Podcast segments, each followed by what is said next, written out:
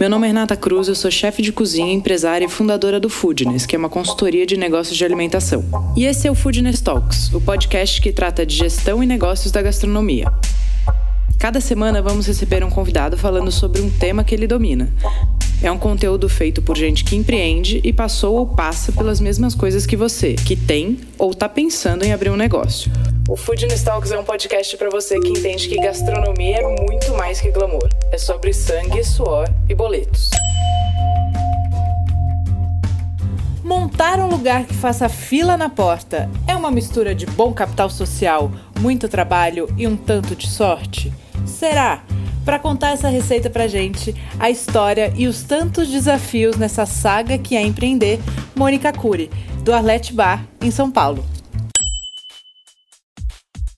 E você já conhece o Foodness Hub, o nosso canal de assinatura, onde a gente centraliza todo o nosso conteúdo. Você pode fazer assinatura mensal ou anual. Para ter mais informação, você pode entrar no www.somosfoodness.com.br/hub. Mônica Cury, dona do Arlete, muito bem-vinda. Olá, muito obrigada. Tudo bom, meu amor? Tudo, e você? Tudo bem. Bom, vamos falar de um bar com fila na porta, né? Literalmente. E cada vez vou lá, mais cheio. Gostei desse tema, ele é um tema que sempre me preocupa, mas me deixa muito lisonjeada também, né? Sim, lisonjeada com, com, com noite sem dormir, preocupação com os vizinhos, imagino eu palpitações, medo dos cancelamentos e tudo mais que vem envolvido. Sim, mas vamos lá. Primeiro, como começou o Arlete, Mo? É, Rê, na verdade, assim, o Arlete em si começou há, há muitos anos atrás. Eu, em 2015, meio de 2015, acho, eu já trabalhava numa agência há uns quatro anos e eu trabalhava como gerente de projeto numa agência que a gente tocava brand experience e eu cuidava principalmente é, de Jameson, aquela marca de whisky, sabe? É, então, e, e, Jameson fazia muito, muito projeto de gastronomia, né? Então eu já estava um pouco ligada nessa área, mas nessa época, na verdade, a minha vontade era totalmente outra. Isso, a gente está falando de 2015, tem sete anos atrás, foi uma a fase que estava começando a bombar muito essa coisa do delivery, né? O, antes, lembra que o iFood era o Disque Cook, imagina que a gente tinha catálogo do Disque Cook impresso em casa. Sim. E foi bem essa virada, quando todo mundo estava com o smartphone, virou essa coisa mais aplicativo, e começaram a surgir aqueles tipo Saideira Brasil, SS Esquenta. Só que eu achava que eles tinham um portfólio muito limitado, assim, de cerveja de lata, se você quisesse comprar um aperitivo, era um ovinho de amendoim, então, na verdade, a minha ideia original de trabalhar nesse ramo de alimentos e bebidas era trabalhar numa coisa meio mercearia, mas ter uma mercearia é, online, via aplicativo, que eu entregasse saque bom, uísque bom, vinho, e fazer uma curadoria de aperitivos. Então, tipo, a puta, o pão da padaria XYZ, o presunto crudo, sei lá onde, é, a, enfim, e trabalhar com essa parte do, do de, de, entrega de aperitivo, assim, e, e bebida. Só que aí, nessa época, eu estava começando a fazer esse projeto com uma amiga e eu fui chamada para trabalhar na Uber, que tinha acabado de chegar no Brasil e era uma experiência que eu tinha tido muito pouca. Eu, como sempre tinha trabalhado em agência, eu tinha muito pouca experiência como cliente. E eu achava que eu já estava muito de saco cheio do que eu fazia, né? Então, por isso que eu estava muito pensando em mudar de, de negócio. Só que chegou nessa hora, eu achei que era importante eu viver mais essa experiência. Aí na Uber eu fiquei quase dois anos como marketing, só que no, nos meus últimos seis a oito meses, assim, eu trabalhei na implementação do Uber Eats, é, primeiro no México e depois aqui no Brasil, e que fez, me fez ficar mais próxima ainda, né, desse, desse cenário.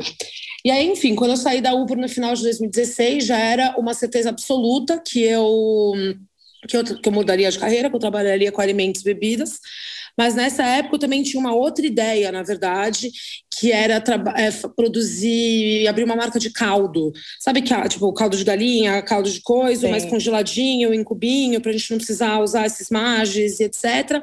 E enfim, mas aí uma coisa levou a outra. E eu, eu, eu trabalhava, a Uber era no Tomiotaque, né? E eu, eu morava na Rua de Baixo, ali no, no Baixo Pinheiros.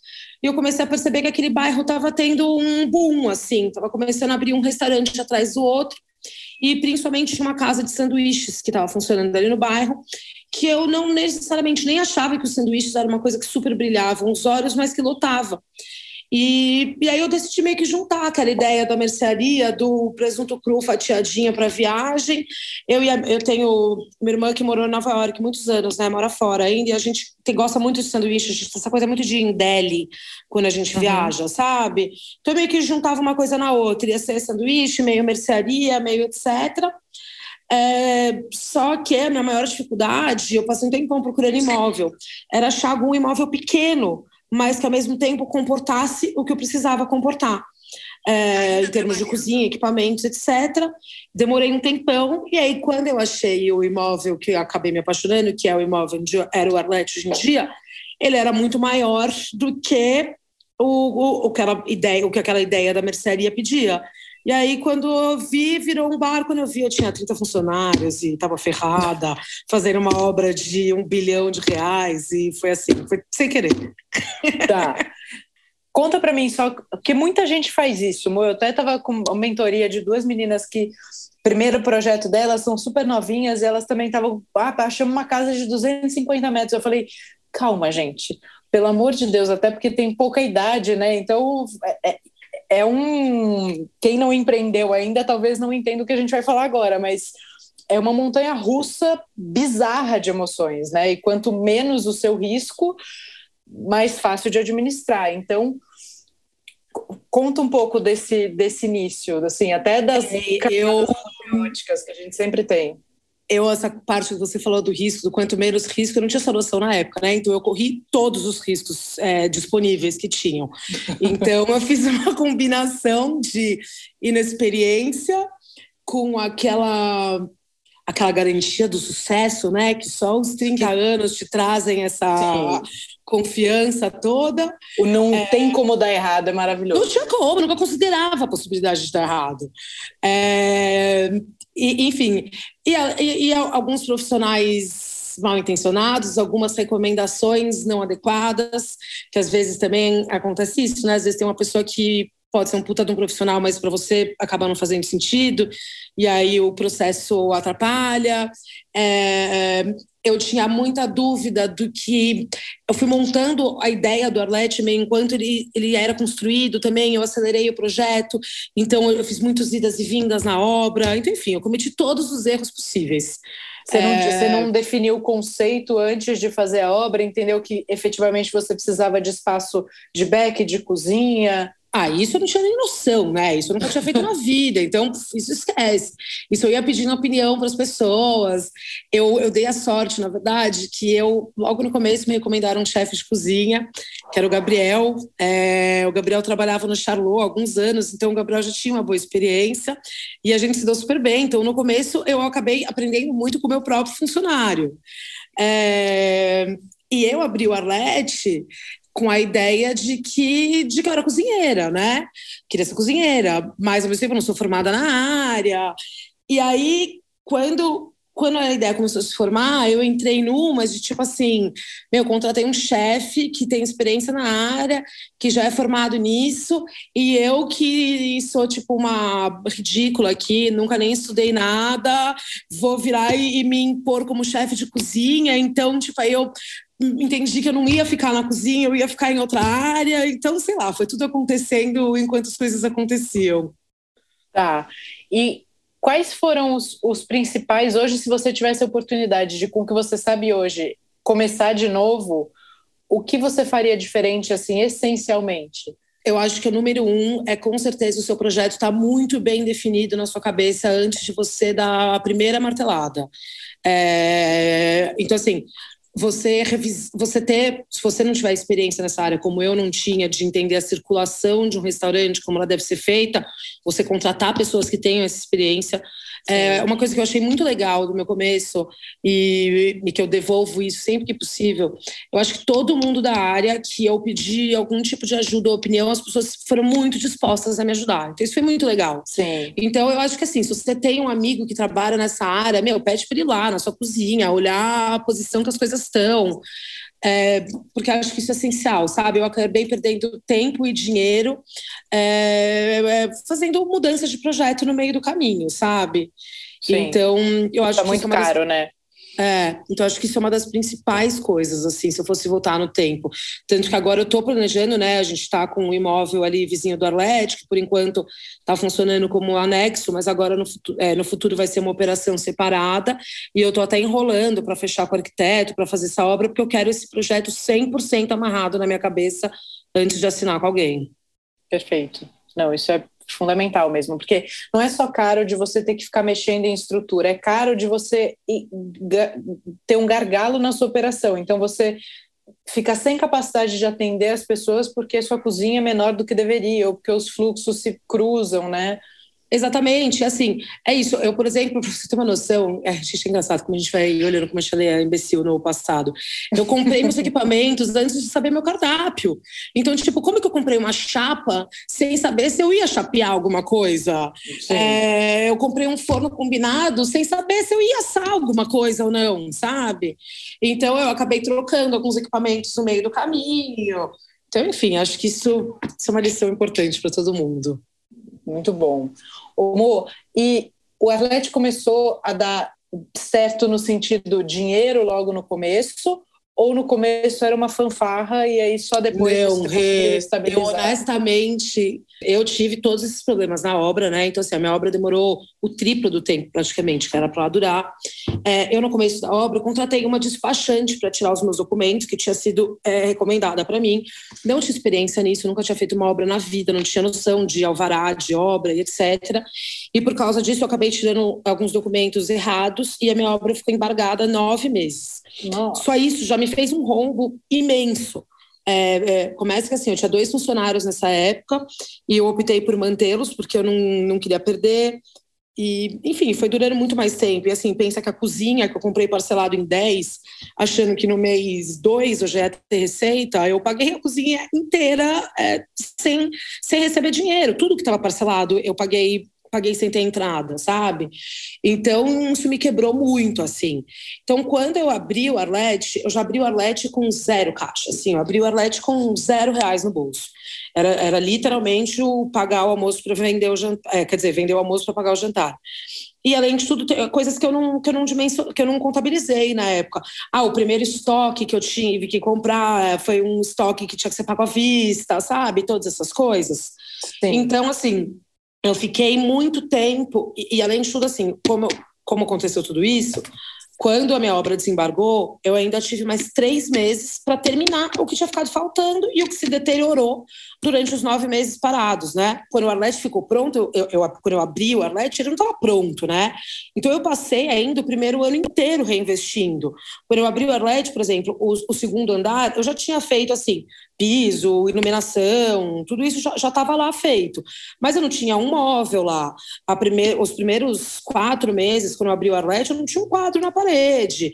As cadeiras, eu usei uma metade das cadeiras, das cadeiras que eu tinha em casa. Eu fiquei sem mesa de jantar na minha casa por três meses, porque minha mesa de jantar estava lá. É, então, ao longo do primeiro ano, graças a Deus, assim, a gente teve um movimento muito bom desde o começo, isso eu nunca pude reclamar. É, então a gente já, já, desde o começo a gente eu, eu, aproveitava esse todo o dinheiro que entrava na verdade eu não fazia reservas entendeu eu gastava em melhorias e, e, e formas de aumentar a capacidade do restaurante então assim eu vivia eu não perdia dinheiro mas eu também não ganhava e aí, de repente, veio a pandemia e me pegou completamente de calça curta. Quando a pandemia veio, eu tinha 20 mil reais no banco, mais nada. E... Mas ele não, nunca deu prejuízo, você conseguia pagar as contas com tudo conseguia, que entrava. É, conseguia pagar, mas é isso, né? Sem, sem retorno nenhum do investimento Sim, inicial que a gente feito. No, no, ponto de equilíbrio ali, que ah, já vai, é tinha, uma vitória. Tinha, um mês ou outro, vai, que eu fechava num negativo, mas... É, mas no outro funcionava, tipo, aportar dinheiro desde o dia 1 que eu abri o restaurante, eu nunca mais aportei até a tá. pandemia, entendeu? Eu funcionava só com o, com o que eu tinha ali. Tá. E aí veio a pandemia. E a pandemia me pegou muito de calça curta. Eu não, não tinha um real, real, assim. E além de tudo, é, a gente já teve essa conversa algumas vezes, você sabe disso. Eu sou zero pessoa da gestão, gente. Eu sou uma pessoa que eu contei para Renata, a gente se encontrou numa festa no sábado. Eu falei para ela, eu falei, Rê, eu nessa época, para fazer uma conta, assim, se eu comprar, comprei uma garrafa de 900 ml, eu precisava saber o preço do litro, eu tinha que ligar para minha irmã para perguntar o que, que eu multiplicava pelo quê. Juro por Deus, o que, que eu dividia pelo quê. Pra fazer a regra de assim, três. Eu não sei fazer isso, gente, eu não sei. Outro dia eu teve um meme que eu chorei de rir, que falava que era impressionante quão longe uma pessoa consegue ir sem matemática básica. Eu sou essa pessoa. Porque assim, não adianta você me dar uma calculadora, um Excel na mão. Eu não sei é, eu, não, eu, não, sei formular, a, a, não sei criar a fórmula, entendeu?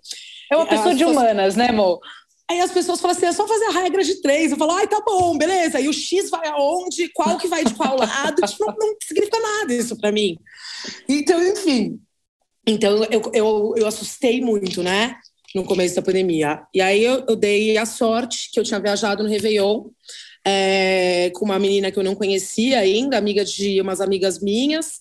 É, a gente a gente até conversou bastante no Réveillon, mas a gente nem tinha acabado conversando tanto de trabalho. E aí, é, no final de semana anterior a, a, quando a pandemia explodiu oficialmente aqui no Brasil, Dória fechou tudo é, no estado, a gente tinha viajado juntas. E eu estava, na verdade, é, eu tenho um, tinha um ponto aqui no bairro que eu era apaixonada por esse ponto. Esse ponto tinha ficado vazio. A galera que estava saindo do ponto tinha me ligado para me oferecer esse ponto.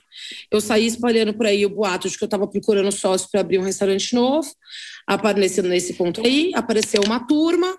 É, a gente tinha acabado de começar a se conversar sobre essa perspectiva de abrir um negócio novo nesse lugar.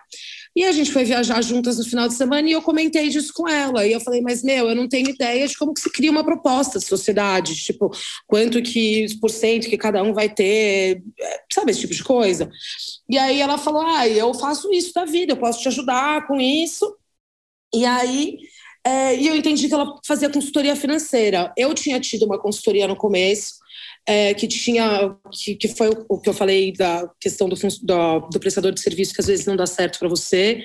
É, eu acabei tendo uma experiência muito frustrada com uma consultoria que eu, que eu tinha tido logo no início, então eu era meio traumatizada um pouco com essa perspectiva, mas ao mesmo tempo eu entendia que eu precisava muito. Desde que eu abri o Arlete, eu sempre entendi que eu precisava muito de um sócio. Eu sempre tive sempre tive propostas de pessoas que tinham interesse em ser investidores mas isso não fazia sentido para mim. O que fazia sentido para mim era ter um sócio só num dia que eu, que eu encontrasse alguém que completasse comigo as funções que eu não sabia realizar, né?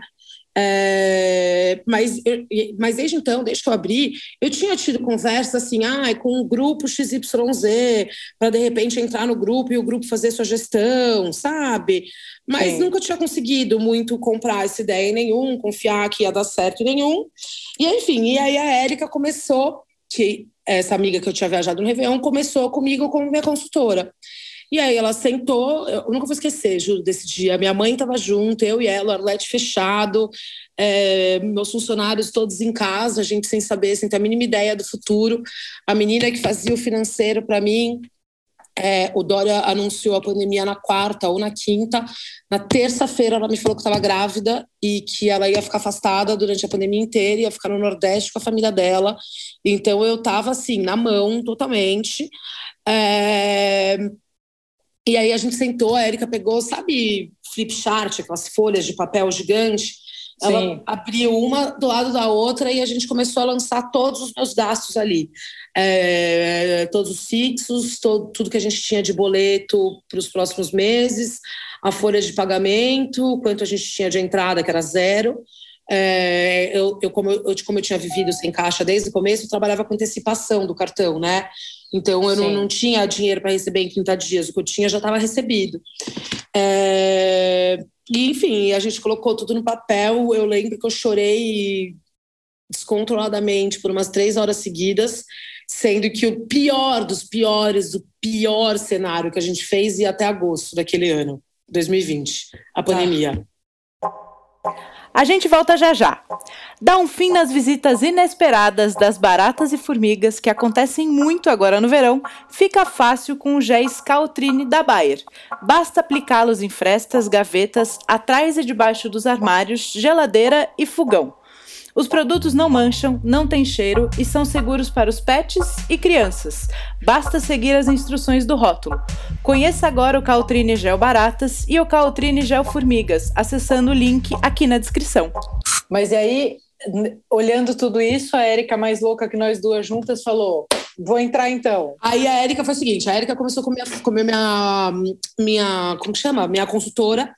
Aí ficou uns três, quatro meses comigo, me ajudando. E assim, porque o que aconteceu não tinha jeito, eu ia precisar de, eu ia precisar de empréstimo, não tinha recurso familiar para conseguir me ajudar, não tinha recursos meus, não tinha recurso nenhum. Então eu fiquei desesperada atrás das, de linha de qualquer coisa. Aí, nesse momento, eu só tinha conta no Itaú. No Itaú, de primeiro momento, eu não consegui nada.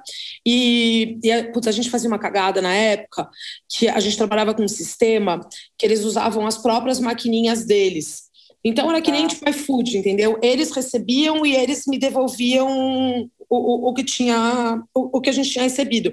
Então eu não tinha a garantia de recebível do cartão de crédito, entendeu? Eu não, não tinha essa garantia bancária, sabe? Uhum. É, e nem esse histórico também. Então isso acabou me atrapalhando muito para conseguir empréstimo no começo.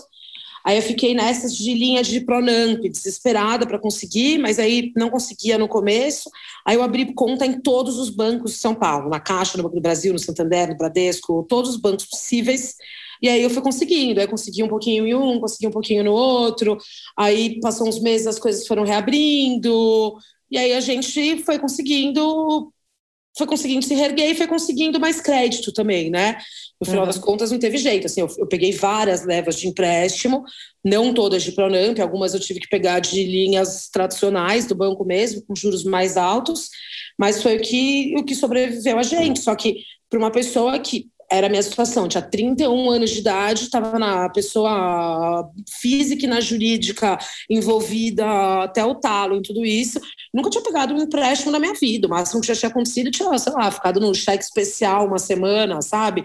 Nunca tinha, nem, nem sabia direito como que se faz esse tipo de coisa, sabe? E é muito apavorante, né? Você se vê. Não sei se assistiu o documentário do cara do Tinder, do golpista do Tinder. Ainda não. Meu, e a mulher é uma louca. A mulher faz 11 empréstimos, 9 empréstimos, sei lá, para emprestar dinheiro pro cara. E, e tá louca. No lugar dela, eu ia morrer do coração. Porque é isso, é, é quando você nunca fez um empréstimo, é muito assustador fazer um empréstimo. A verdade é essa. Então, então, enfim, eu fiquei muito apavorada. A Erika me ajudou a me tranquilizar e fazer as melhores escolhas nessa época. Só que aí, quando eu tinha uns Legal. três meses, ela foi roubada de mim, ela foi chamada para fazer um projeto em Brasília. é, e nossa, eu fiquei na merda. Só que até então, meu, foi isso. Assim, a gente fechou em março e ficou fechado até julho, acho, na primeira leva, né?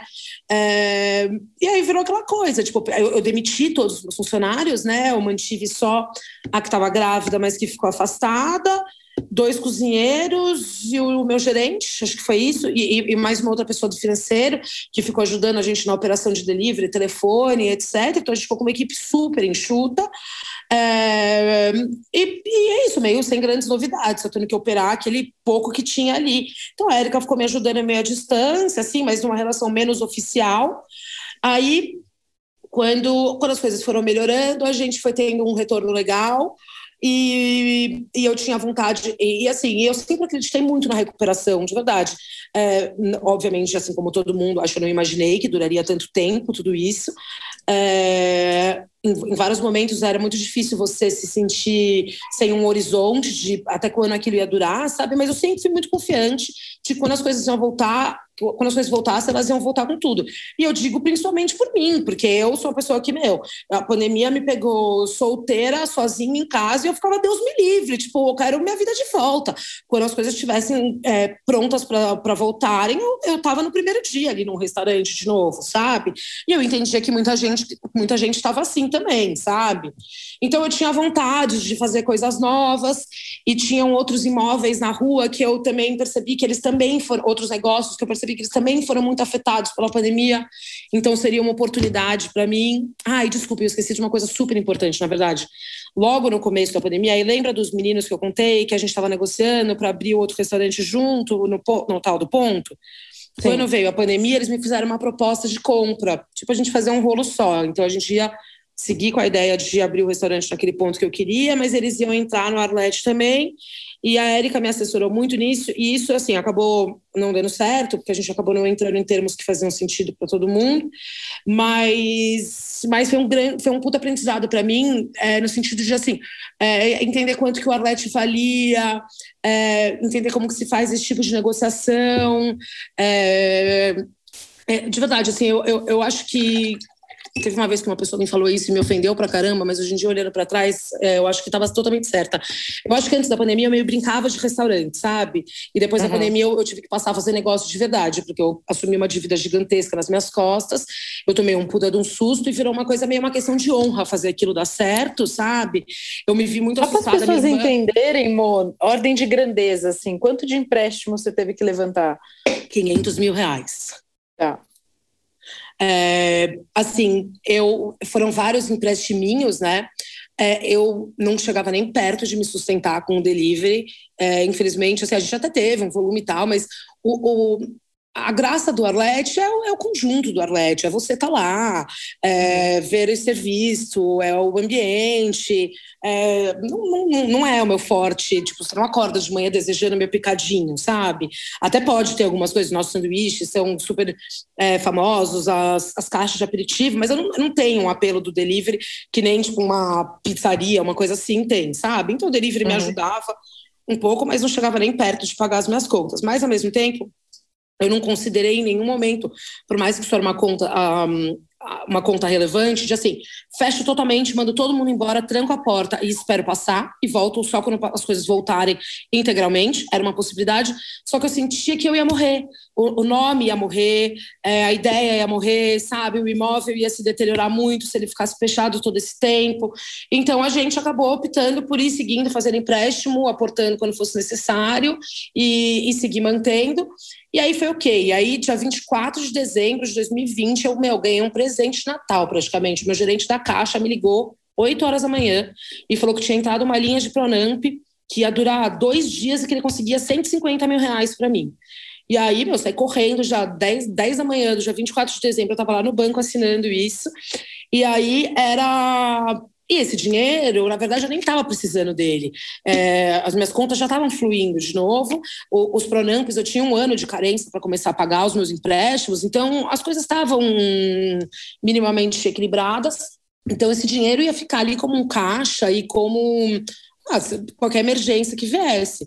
E aí chegou janeiro, aí dezembro, a gente já fechou depois do Natal fechou todos os dias, né? Dória fechou janeiro. Aí, final de janeiro, acho que fechou mais 15 dias de novo. Fevereiro fechou mais 15 dias. E março a gente fechou totalmente. Aí, os 150 mil reais que eu peguei dia 24 de dezembro, em março eles já não existiam de novo. Aí, aí de verdade, eu desesperei. Desesperei, eu desanimei muito também. Rê. Toda aquela garra que eu tive a pandemia inteira, nessa hora eu falei, puta, enchi o saco, sabe? Agora eu vou, eu vou sentar e eu vou esperar. Sabe assim, eu vi, Sabe essas pessoas que passaram a pandemia inteira assim fazendo home office na praia e que se descobriram fazendo a argila no hum. sítio? Tipo, fizeram essa experiência. Eu passei a pandemia só em pânico, fodida, desesperada, pensando como que eu ia resolver minha vida.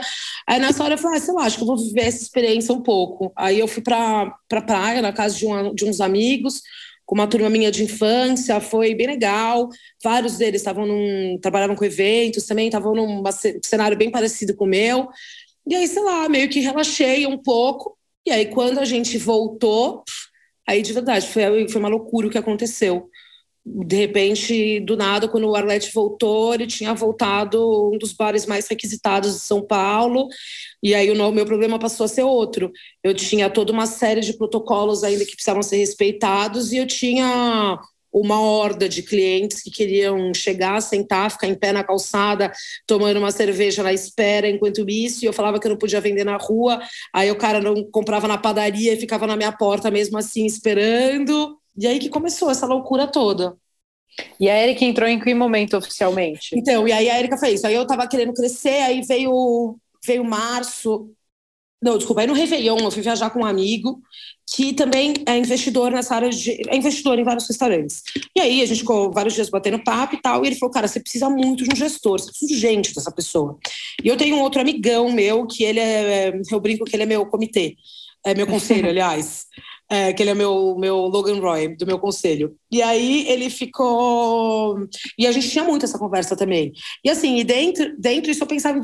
Obviamente um sócio era o ideal, mas né, essa pessoa é difícil de achar.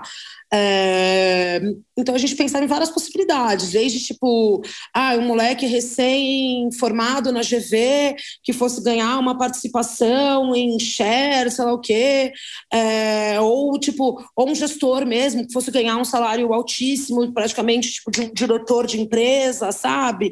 E eu tinha que ser disposta a, a dar esse salário alto, que, ter que entender como fazer isso. E, enfim, dentre essas várias possibilidades, aí esse amigo que eu fui viajar no Réveillon me apresentou até um cara.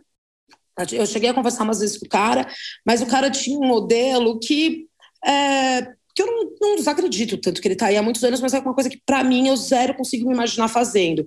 São esses bares, assim, com tipo 19 investidores com mini cotas de 40, 50 pau, sabe? É, enfim, queria me colocar num, num rolo desse. Eu falei, nossa, não, jamais consegui me imaginar numa cena dessas. E aí eu percebi que a Érica estava muito desmotivada no que ela estava fazendo. Porque até então eu não tinha ficado espezinhando ela, porque ela estava lá, felizona no trabalho dela, né? E eu eu, eu, podia ser bom o que eu tinha para oferecer para ela, mas podia ser uma roubadaça também o que eu tinha para oferecer para ela. E aí, mas enfim, nessa época eu percebi que ela estava tava desanimada e eu falei para ela, falei, você não quer vir comigo? Tipo, eu preciso muito dessa pessoa. Eu acho que a gente tem uma sintonia de trabalho legal, acho que a gente se completa um monte de coisa e vem aí. E ofereci uma porcentagem de sociedade para ela e deu certo. Tá dando que bom. Menos. Não, que bom. Eu acho que é um casamento muito feliz. Vocês têm habilidades e visões complementares, né? Isso é fundamental numa sociedade. É, e nem só isso, assim, o, o, que, o que eu sempre imaginava que seria também muito fortuito de se ter um sócio, é, mas que por isso também tem que ser muito bem escolhido, é a Erika tem uma. A é um, alguns anos mais velha do que eu, então a Erika trouxe também uma turma nova de gente muito legal. E gente nova puxa gente nova, que deriva para outros lugares. Então, nessas, pô, a gente vai sempre aumentando o nosso leque de amigos, o nosso leque de clientes, sabe? Então, acho que agregou muito nesse sentido. Quando às vezes eu tivesse me juntado com desses bares do Itaim, de 19 sócios, etc., talvez eles tinham trazido um, um público que não necessariamente é o meu, sabe? Tá. Não, beleza. Então agora vamos aprofundar no nosso tema. O que, que um bar ou um restaurante precisa, na sua opinião, essencialmente para ficar cheio, lotado, com espera? Tem o fator sorte? Primeira coisa. Você acha que isso é uma, é uma realidade? Ai, acho que sim, mas eu sou uma pessoa que costuma acreditar mais nas coisas práticas do que nas coisas do universo, né? Então eu acho que dito por mim, tá? Se você me perguntar por que, que eu acho que o Arlete fez esse sucesso todo, eu acho que é uma combinação de relacionamento. É, eu acho que hoje em dia o Arlete não é mais dependente do, dos meus relacionamentos para sobreviver. Tem dias que eu chego lá, tá cheio, e não necessariamente eu tenho amigos que estão lá. Mas eu acho que no começo eu sempre fui era minha briga da adolescência com meu pai, que meu pai me chamava de arroz de festa, né? E eu falo, ó, oh, tá vendo aí os, os anos de arroz de festa, o que, que eles trouxeram de volta para mim? Então, assim, eu sempre gostei muito de sair, eu sempre conheci muita gente, eu sou uma pessoa que tem muita facilidade para conversar e me comunicar com os outros. Então, acho que, acho que isso foi essencial. Eu acho que, no final das contas, as pessoas querem ver gente bonita. Então, e foi uma galera que acabou puxando a outra. No começo, o Arlete tinha um público muito feminino, aí essa notícia se espalhou, de repente ele virou um público muito masculino, e aí hoje em dia acho que a galera conseguiu equilibrar ali um pouco. É, eu acho o ambiente essencial. Eu acho assim que quando eu, eu criei o projeto do Arlete, eu pensei no lugar que eu queria frequentar. Então, tipo, quais são as coisas, principais coisas que eu gosto e o que, e o que eu sinto falta nos lugares em que eu frequento, sabe? Então, assim, eu achava que a possibilidade de ficar na calçada era muito agradável, você ter espaços abertos dentro de um restaurante era muito agradável, é, ambiente claro, eu, não, eu não, não, sou muito de restaurante escuro, então isso era uma coisa que eu achava que importava também, o som não ser muito alto, é, a escolha do som mesmo, por exemplo, eu acho que rock é uma música música que, dependendo do restaurante que você tá, ela muito mais te perturba do que, do que te acolhe no restaurante, sabe? Então, todas essas coisas, assim, os detalhinhos no geral. Eu queria um atendimento friendly, assim, é, um um garçom que te conhece pelo nome, sabe? É, eu queria um ambiente com cara de, de como se você estivesse na casa de um amigo seu. Eu não queria um, um, lugar formal, um lugar com muitas regras. E eu acho que isso acabou, que acabou sendo muito a fórmula do sucesso. Mas você me perguntar assim, as duas principais coisas é, que eu acho que fizeram o Arlete explodir muito, eu acho que foi isso. Acho que foi relacionamento e ambiente. E aí, obviamente, que as pessoas gostam da comida também, gostam da bebida, mas eu acho que se o ambiente fosse horrível e, e só tivesse gente feia, eu acho que a comida e a bebida tinham um peso menor.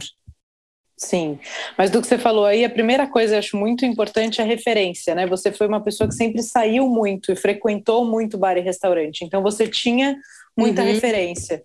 Isso também, por mais que você não tivesse estruturado o conceito, as referências estavam frescas uhum. em você. É, ambiente fundamental, trilha sonora, eu sou a chata da trilha sonora, eu acho que sempre precisa estar certo, precisa estar de acordo com o que você busca, com as pessoas que estão ali. Serviço, o ponto também, né, Mo? A gente não falou do ponto, mas o ponto é um lugar muito feliz, né? É, mas o ponto foi uma aposta total, né? Porque, na verdade, quando eu aluguei o imóvel do Arlete, não tinha nada na rua do Arlete. O Arlete tinha uma. A rua do Arlete tinha o vinil na ponta ali com o Pirajá, né? E a, e a padaria que nem funcionava à noite, que fazia aquilo na hora do almoço. E, o, e só. Ah, e tinha aquele. Um restaurantinho francês, Lebu, Le, não sei como que chamava, era um pequenininho, mas que também já tinha até fechado quando eu cheguei. Então, assim, quando eu entrei no Dorlete, abaixo de Latte, o Costa Nova, o Barca Colorado, todas essas coisas que existem lá não existiam, né? Então. Só a rua de baixo ali que já tinha uma cena. E não né, tinha tanta coisa, né? É, assim, na quadra de baixo do Arlete, na verdade, já tinha a Brás e o Ruela. É, mas que estão na quadra de baixo, né? Sim. E, e na, rua de, na rua de cima tinha o Negroni já, o Ginger não tinha, tinha só o vinil Pirajá e o Negroni. E na rua de baixo tinha o Pio, tinha o Vino West, lembra? Que era da Kel, que eu adorava ir lá, fechou. É, mas só. O e, e, o No, mas o No é ainda é um pouco mais para frente, né? Mas só. Ah, o Teus também já tinha, mas o Teus também tá tipo duas ruas para baixo. Então não tinha nada. Agora que bombou, né? Que tem o Modern Mama, um monte de coisa. Ah, tinha Dama Sim. também. É, mas então, assim, é, o, o bairro estava começando esse movimento, mas esse movimento eu, eu, eu, eu, participei dessa galera, entendeu? Que começou Sim. ele, não, não de agora, como que tá. Tanto que agora é isso, né? Hoje em dia eu tenho várias vontades de abrir outras coisas no bairro, mas hoje em dia os aluguéis ali são, são bem mais difíceis do que naquela época. Sim. Então, eu tenho uma pergunta aqui que eu queria fazer. Você meio que falou dela, mas eu acho que é importante a gente falar. Capital social, ou seja, os seus relacionamentos, os seus amigos, as pessoas que você convive, conhece e pode trazer como cliente é importante para abrir um negócio? Importantíssimo, importantíssimo. Tanto que assim, se me falassem, ah, vamos abrir um Arlete em Ribeirão Preto ou um Arlete em Lisboa, eu não sei se eu conseguiria garantir o sucesso dele que nem foi aqui, entendeu? Porque eu não conheço nada desses lugares, não conheço ninguém nesses lugares, entendeu? Eu aqui, antes do Arlete estar aberto, já tinha 10 mil seguidores, porque, é, porque eu tinha várias amigas que eram blogueiras, influenciadoras, eu comecei a fazer aquelas caixas de aperitivo antes mesmo de estar aberto, porque como eu fiquei todos aqueles meses embargados, eu fiquei uns meses com um quiosquinho ali dentro da Heavy House, vendendo só sanduíche. Então, eu já tinha começado a movimentar a minha marca, o que, de certa forma, assim, obviamente não foi vantajoso, mas que se eu posso tirar alguma coisa de positivo nisso, é que se criou uma expectativa muito grande do que, que ia ser, porque né, demorou muitos meses para ficar pronto, mas com certeza o relacionamento conta muito. Eu acho assim, não dá para você abrir um lugar apostando só no seu relacionamento. Porque às vezes seus amigos saturam de ir lá. Eu tenho amigos que agora, durante a pandemia, viviam lá toda semana e agora estão namorando, estão indo menos, sabe? Não dá para você ser dependente dos seus relacionamentos, mas eu acho que para iniciar, se você é uma pessoa com bastante relacionamento, isso te ajuda com certeza.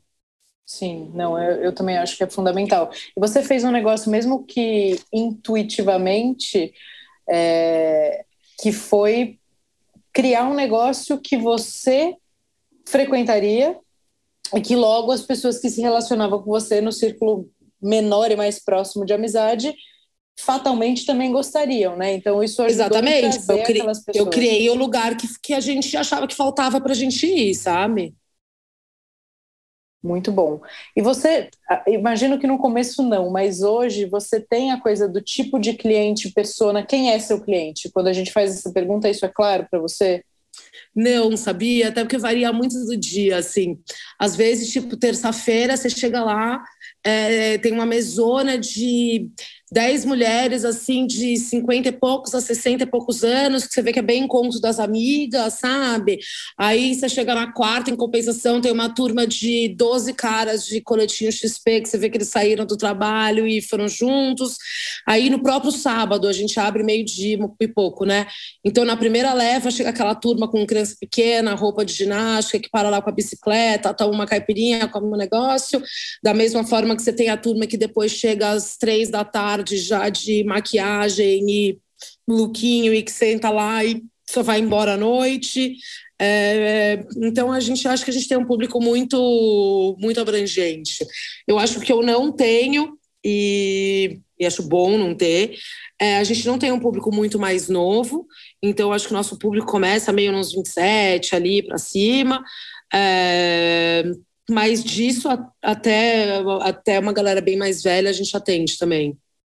Sim, se você tirar essas, porque eu acho que a gente aprendeu a ver persona como idade, sexo, condição financeira, geográfica.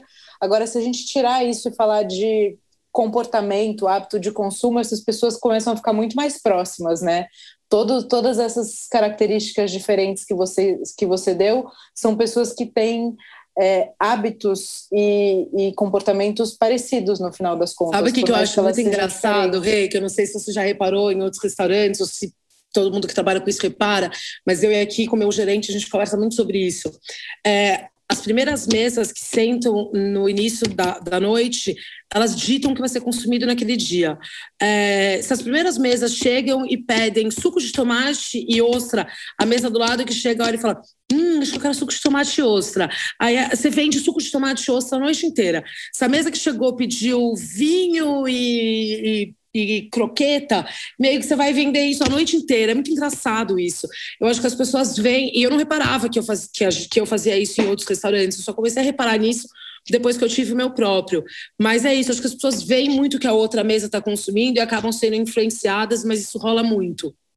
Sim, e isso é legal até você trazer como uma oportunidade de venda, né? Porque se a gente sabe que isso é uma condição ah, eu hoje quero vender croqueta porque eu tô com a produção gigante de, de croqueta, eu tô com é óbvio, peço uma porção na minha mesa. Pede uma porção ou manda de cortesia, né? Para quem não tá sentado, por exemplo, ah, eu tô, tô no caixa, não tô, tô trabalhando, uhum. não tô na operação. Pega uma porção daquilo que você mais quer vender na noite, faz uma rodada de drink, manda o garçom rodar na bandeja com aquilo pelo salão, botar na mesa de alguém e falar uma cortesia nossa, porque a gente já viu você aqui, isso é uma ótima ferramenta de vendas, né? Não, total. Tipo, outro dia, por exemplo, eu tinha comprado. A gente comprou a ostra, a gente fez uma cagada, chegou duas, duas, duas compras na mesma semana. E ostra não tem jeito, né? Você tem aqueles poucos dias ali para usar ela. É, e aí a gente ia sobrar com ostra. E aí eu tava numa mesa com uma turma, eu pedi duas porções de ostra. Meu, no que o garçom passou, bem bonitona, eu pedi para ele colocar ali, tudo bem bonitinho. No que ele passou com as duas porções de ostra, a gente vendeu todas as porções do dia. Então, é isso, a gente faz essas coisas de propósito. E isso foi uma coisa que o Gabriel me ensinou também no começo. Ele, a gente às vezes tinha umas coisas que ele empacava, ele falava: pede você, passa com essa comida no salão que ela vai vender. É uma venda ativa, né? A gente uhum. deixa, a gente sai do lugar de venda passiva, esperar o cliente querer, o garçom precisar ir até a mesa sugerir, e a gente faz uma venda ativa passando aquilo no olho do cliente, na cara Sim. do cliente mesmo. Isso sempre funciona. É, os bons bares, né, que passam com a bandeja de chopp, o cara não volta com chopp. Chega uma hora que ele nem te pergunta Exato. mais, ele já encosta, troca seu chopp e foi. Se você tá distraída, você até, tipo, tem que chamar o cara de volta e falar, ô, oh, calma, não estava preparada aqui ainda não. Sim, não quero. é. Ô, Mo, e essa, essa história de não entender de gestão, você falou uma coisa muito legal, que antes você brincava de ter restaurante, a pandemia acho que trouxe não só para você, mas uma necessidade de profissionalização fundamental, né? Acho que hoje não dá mais para a gente brincar, nem para a gente ficar à margem mesmo dessas, dessas informações e se, se aprofundar, se desenvolver, entender que o, o negócio é nosso reflexo, ter uma pessoa que é complementar é muito bacana, mas o que, que você acha que antes você não olhava e que hoje é fundamental para você continuar o negócio, fazer o negócio girar, para você conseguir entender, por mais que a Érica faça parte gestão números, o que, que você precisa entender para fazer o negócio continuar de pé, andando e cheio? Você diz no sentido assim, de tipo, se eu não tivesse a Érica e eu. Ou, ou tendo ela, não, mesmo tendo ela, as coisas que você aprendeu e que você hoje acompanha e vai pede para ela te mostrar, ou você é, usa como ferramenta para fazer algumas escolhas operacionais? Ai, eu acho que assim, acho que coisas que eu aprendi muito com o tempo. É, antes eu, eu fazia muita demissão, hoje em dia eu evito muito fazer. É, hoje em dia eu entendo o, o, quanto custa uma demissão, então hoje em dia eu prefiro sempre é, ou, ou, tentar conversar, etc. Mas caso a, a, conversa não funcione, eu sempre tento usar os outros recursos que a CLT garante para gente, como advertência, suspensão e etc., antes de ir para o caminho direto da, da, da, da, demissão, sabe? Então acho que isso foi uma coisa que eu aprendi muito. É, eu acho que eu, eu, eu, eu tenho muito pouca paciência no enfim, isso talvez é uma característica que me deixa como uma líder, mas eu não consigo ser muito micromanager, sabe? Eu nunca nem fui muito micromanager por ninguém. Então eu não consigo, eu não sou dessa pessoa que senta do lado da pessoa e, e faz coisinha por coisinha com ela, sabe? E, e, aí muitas vezes as coisas saíam erradas e eu me frustrava. Eu tenho um raciocínio muito rápido e com o tempo acho que eu fui percebendo também é, de que algumas pessoas tinham essa necessidade do, do micromanage um pouco, sabe? Às uhum. vezes o que, eu, o que eu só deixava no ar e achava que estava óbvio, depois eu fui entendendo que talvez às vezes precisava de uma segurada na mão e uma ensinada um pouco melhor, sabe? Foram coisas que eu fui aprendendo muito. Ah, e sei lá, e, e bobeiras da área, assim, não sei, não tô conseguindo pensar muito bem alguma coisa agora. Mas, assim, eu tenho várias amigas, às vezes, que estão entrando nessa área e que vêm te, te contar ou te perguntar coisas que você olha para trás e no começo aquilo era tão é, é, então, você nem imaginava aquilo, sabe? Hoje em dia já faz tão parte do, do, seu dia a dia que você já entende com muita facilidade. É, uma coisa que eu aprendi também é com cliente, é, por exemplo, cliente que faz muita. É, eu fazia, né? Uma coisa que eu não estou mais fazendo muito, mas eu fazia aquelas mesas do Arlete, do Arlete em casa, que eram as mesas de aperitivo. Uhum. E, e, a gente mandava na proposta ali, ah, são cinco tipos de embutidos, queijos, mussarela de búfalas e blá blá blá. Mas eu não mandava uma descrição super detalhada de absolutamente tudo que vai na mesa. Até porque eu, eu, eu, eu não tinha esse modelo, até por isso que eu acabei deixando isso de lado, eu nunca tive esse modelo tão bem, tão bem definido, sabe? É, então, assim, ai, putz, se naquela semana tinha o salame que estava por um preço bom, eu ia incluir, mas se na outra o que tivesse com preço melhor fosse fosse a Copa, eu ia trocar pela Copa, entendeu? Sim. Então isso não estava tão definido. É, e, e, aí uma coisa que eu descobri, que eu percebi assim, cliente que me faz muita pergunta, está muito inseguro com aquela compra, ou essa compra não vai sair, ou ela vai sair e vai dar errado. Porque o cliente que me faz muita pergunta, ele não, ele não tem uma confiança tão plena no meu trabalho, ele talvez não entendeu tão bem qual é o produto que eu vendo. É, e aí isso abre muito mais espaço para frustração, sabe? Então, hoje em dia, quando eu percebo que tem um cliente que está muito em dúvida, está muito inseguro, eu acabo não preferindo pegar aquele projeto. É, sei lá, acho que são sutilezas assim do dia a dia que você aprende a lidar. Acho que no começo às vezes a gente cai em situações de conflito, por exemplo, as primeiras críticas do Google que eu recebi, nossa, eu fiquei devastada e com vontade de, tipo, de bater boca, sabe? A uhum. pessoa mandava, ah, sei lá, que é caro, dá vontade de, tipo, mandar uma planilha de custos para ela, explicar como funciona um CMV inteiro. Hoje em dia, tipo, ai, tá bom, nem Jesus agradou a todos, sabe? Eu não, não sofro mais com tanto isso. Aprendo a filtrar um pouco mais as situações sei lá, vai ganhando vivência. E eu acho que uma coisa que eu ganhei muito foi isso, foi que eu acho, acho que até foi uma das coisas que eu falei logo no começo, foi, foi segurança, né? Então, lembra quando eu falei que eu tinha que eu queria que eu abri o Arlete porque eu queria ser cozinheira. E eu, ao mesmo tempo, por exemplo, eu tinha vergonha de usar doma. E não por vergonha de usar uniforme, pelo contrário, eu, eu acho muito mais prático trabalhar de uniforme do que qualquer, qualquer coisa. Mas eu não me achava merecedora daquilo, sabe? Eu não era formada nisso, eu não tinha eu nunca tinha eh, chefiado uma área, então como que eu ia poder me auto-intitular de chefe se eu nunca chefiei uma, uma cozinha nesse sentido? Então, eu às vezes eu acabava permitindo e dando espaço para que fossem servidas coisas que não eram exatamente da forma como eu queria, mas sim da forma como meu chefe queria, e, e, eu não, e eu às vezes ficava insegura de, de insistir que fosse do meu jeito, e hoje em dia esquece, hoje em dia, tipo, eu sou a dona e, óbvio, sempre vou escutar as opiniões de todo mundo, mas as coisas vão, no final das contas, vão sair da forma como eu quero. Eu não, eu não me coloco mais nessa posição, até porque Hoje em dia eu tive uma experiência legal na cozinha do Arlete, mas hoje em dia está claro para mim que eu não quero ser cozinheiro, eu quero ser restauranteur, restaurantrice, uhum. né? Que isso foi uma coisa que eu, que eu só percebi, só descobri trabalhando quando eu já estava envolvida no projeto. Mas acho que é isso, a gente vai ganhando segurança. Sim, isso sem dúvida. Quando a gente vai ganhando é, horas de voo, a gente vai aprendendo a fazer escolhas boas, né, para o negócio e, e para a nossa vida também. Porque talvez se você tivesse insistido na coisa de ficar na cozinha, você não tinha aprendido todo esse outro lado do salão, de olhar para o cliente, de atendimento. Uhum. E de todas as vezes que eu fui no Arlete, eu vi o quanto a sua figura era importante. Uhum ali, né? Nas primeiras vezes mais, com razão, assim, eu, eu, realmente notava mais, porque aí a gente, é, a gente tem um círculo de amigos muito parecido até, né? Então a gente conhecia muitas pessoas, chegava lá, tava um monte de gente conhecida, hoje é, hoje quando eu vou, tem muito, mas eu vou porque eu vou encontrar a turma. Uhum. Mas nem sempre tem uma galera que você conhece, né? E isso é uhum. maravilhoso para o negócio. E dito isso, o que, que um negócio como o seu precisa manter ou cuidar para continuar com fila na porta. Porque uma coisa é você abrir e ter um boom, isso é muito comum, e depois o negócio se estabiliza, né? Só que às vezes a queda é muito grande. O que, que você acha que é essencial manter ou, ou investir para continuar com fila? Ah, eu acho que essa é a pergunta de um milhão de dólares, né? É. Mas, mas eu acho que assim, número um, tentar manter um padrão, né? De, uhum. dos produtos que você está servindo é, tentar manter um serviço, ambiente, etc. Isso sempre tentar deixar sempre o que você oferece redondo.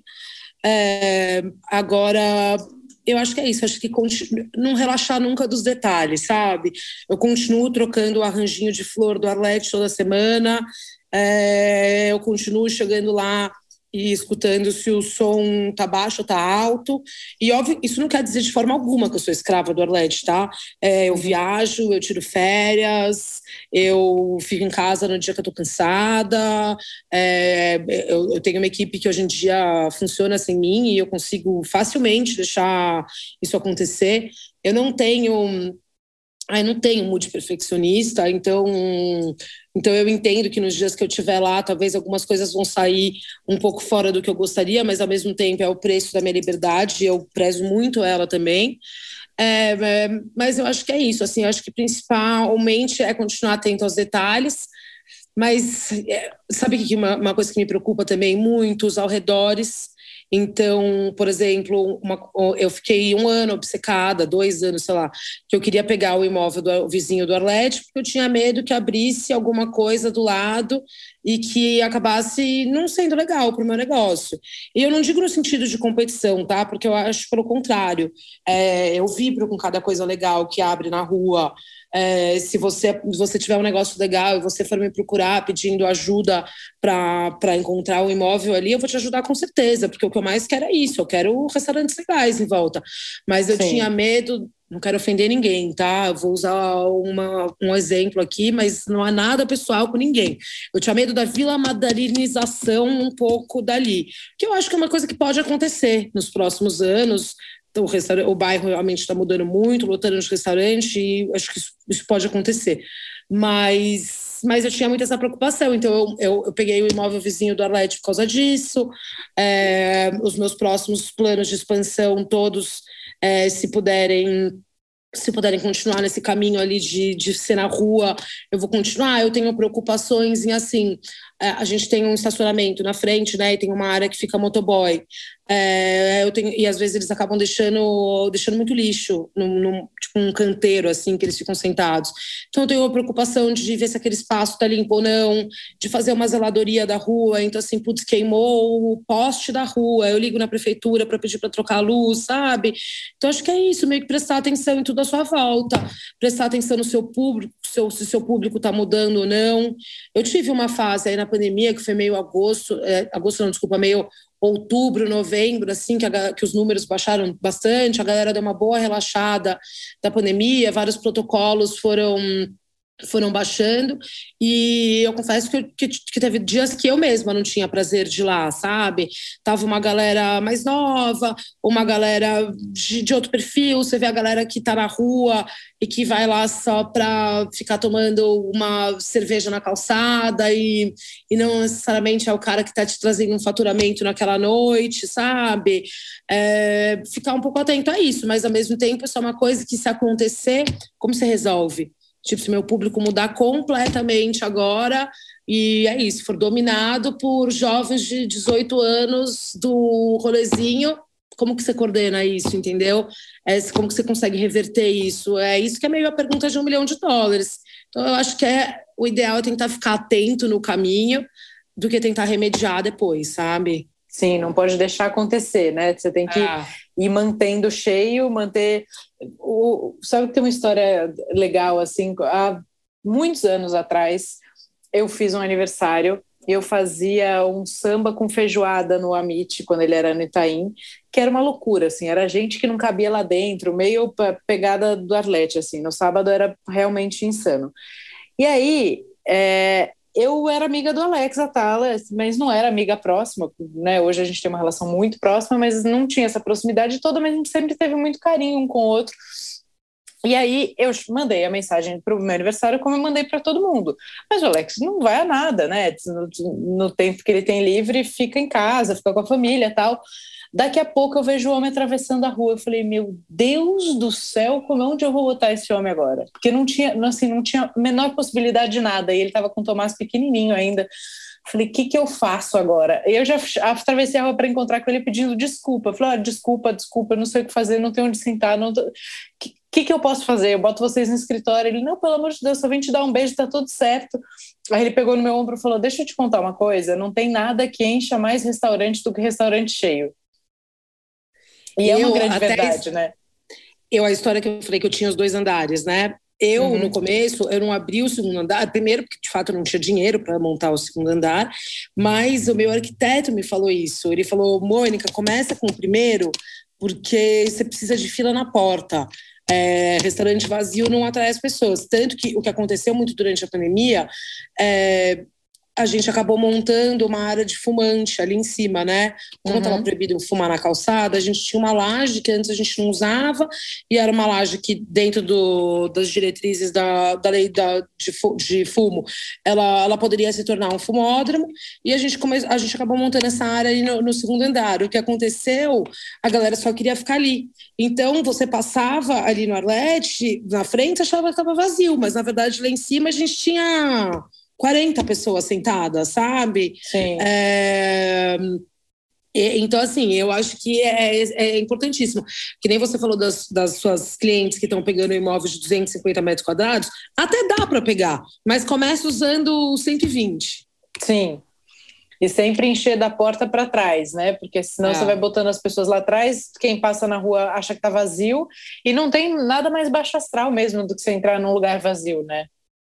A gente até agora, a gente tentou, né? A gente não serve almoço. A gente já tentou duas vezes. Logo quando eu abri, eu tentei emplacar o almoço.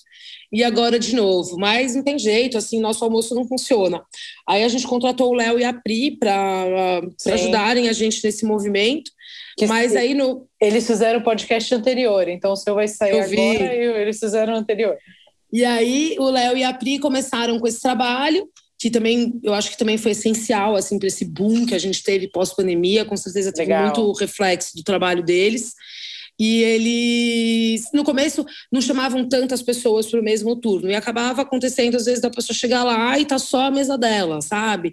E aí o Léo falou: Meu, você precisa encher a mesa. Eu falei: Léo, mas é por isso que eu chamei vocês, porque eu não consigo encher. Então, assim, chama 30 pessoas diferentes para sete fecharem, sabe? E a uhum. gente tentava fazer isso, mas não tem jeito. A gente chegou agora no final do ano e viu que que, que, sem ser por convidado, meio que pelas próprias pernas, o, o almoço nunca ia virar e acabamos desistindo disso, sabe? Isso é uma coisa que você perguntou que eu acho que também é, que é muito importante, sabe? Você abrir mão de, de ideias e abrir mão de coisas que você inicialmente achava que ia funcionar e não funcionaram. É, é isso, eu almoço, eu falava, é, meu, é um desperdício de dinheiro, um turno inteiro eu ficar fechada, sendo que o ambiente, o Arlete é um ambiente super solar, assim, ele é um ambiente super convidativo para o almoço também, sabe? Uhum. E eu falava, não é possível, o Modern Mama, que está ali do lado, lota no almoço, o Pirajá lota no almoço, o Teus lota no almoço. O que, que eu preciso fazer para lotar, lotar no almoço? Porque é dinheiro que eu estou perdendo. Mas, na verdade, no final das contas, eu vi para mim que dinheiro, perde, dinheiro perdido é eu insistir no almoço. Porque Sim. eu tenho eu gasto com o garçom, com o ar-condicionado que está ligado, com o, com o gás que está aberto, e para no final das contas atender quatro mesas, sabe? Então parei de sofrer, fechei, sofri, parei de sofrer, fechei o almoço, agora estou plena, é, tenho mais tempo, até inclusive durante o dia, para poder organizar as coisas da noite, mais tempo para fazer outros projetos que, que vão me trazer receita também, sabe? Do que ficar insistindo numa coisa que não me dava dinheiro.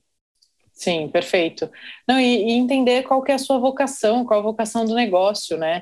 Às uhum. vezes a gente insiste num negócio que não traz resultado mesmo e deixa você, a, a Érica, os líderes e até a equipe exaustos e financeiramente essa conta não fecha. Não, e eu acho que é isso. Acho que quem abre um negócio tem que ter o, o desapego e a humildade de, de, de permitir que os seus clientes te façam entender o que aquele negócio vai se tornar, sabe? É, eu, no começo, ah, eu queria. Eu vi uma vez a Isadora escrever um negócio falando nesse sentido, e a mais pura verdade. Eu eu, eu, como chama, cospe para cima, bate na testa, eu, minha testa tá alagada aqui, porque eu, tudo que eu me prometi que eu não serviria, que eram as coisas que estavam na moda. Então, assim, quando eu abri o Arlete, estava muito na moda burrata, steak tartar, é, que são as coisas, risoto, que são as coisas que todo mundo serve em todos os lugares, sabe? E eu me prometia que de jeito nenhum eu ia servir aquelas coisas. Aí você pega e faz, sei lá, um escabeche de sardinha, que foi esse o exemplo que a Isadora deu. Você passou três dias preparando, com puta azeite, sei lá o que, e o escabeche não vende, porque as pessoas querem comer burrata, com um foguinho defumado em cima, entendeu? Então não tem jeito. Eu acho que chega uma hora que, assim, existe o um espaço obviamente, para o cara que quer bater o pé e falar ah, eu vou fazer só o que eu quero e trabalhar num conceito específico dele, mas aí talvez você tenha que ter um negócio menor, sabe? Com poucas mesas, num outro contexto. No, no contexto e tamanho do negócio que eu tenho, eu vendo que o cliente quer consumir. Sim, no autoral, formar público, você tem que se planejar para tudo isso. Ali no Arlete, se você fosse resumir o que você vende, Mo, o que, que você diria? Você você vende um produto, você vende um momento. Eu vendo clima encontros. de paquera e azaração, minha filha. Exato, mas isso, isso é importantíssimo. Né? Porque eu acho genial você entender que é isso que você, que você vende, porque aí quando a gente fala, ah, quem é seu público-alvo? A galera que está nesse mood. Mas é que aí, coitado, a gente também não pode excluir os caras que estão casados, mas que querem ir lá tomar um chopinho na quarta-feira e as mulheres vão ficar bravas com eles, entendeu? Não, mas é que eles gostam desse ambiente. Que, não que, que. Né, eu já vi lá casal com criança pequena e tudo bem, mas eles Sim. gostam dessa energia. Né? Isso mas tô brincando, eu acho que o principal que a gente vende isso é o que a gente vende é isso. É uma palavra meio cafona, é, porque hoje em dia né, tá muito na moda essas palavras, mas eu acho que a gente vende um acolhimento um pouco, sabe? É, ai, meu, o Arlete é o bar quando você vê, tipo, a pessoa tá puxando a mesa para o lado e colocando a decoração um pouco mais para lá, sabe? O que até me irrita um pouco às vezes que as pessoas fazem. Mas acho que é um bar que as pessoas se sentem muito à vontade, sabe? Estão na calçada, passam os amigos, encontram. É, as comidas são, descontra... são são livres de, de presunção, sabe? Eu vendo coxinha de camarão com um camarãozinho rosa dentro. Eu vendo sanduíche, tá bom? O sanduíche é um puta, uma puta focaccia feita numa padaria artesanal com um puta salame de 145 reais o quilo. É, mas é um sanduíche, entendeu? E Sim. sem presunção nenhuma de ser chamado de estrazepine, de sei lá o quê. Chama sanduíche de salame. É, então, acho que é isso. Acho que a gente é meio feliz no simples e principalmente isso. Sim, mas a, a simplicidade é a maior chiqueria que tem, né?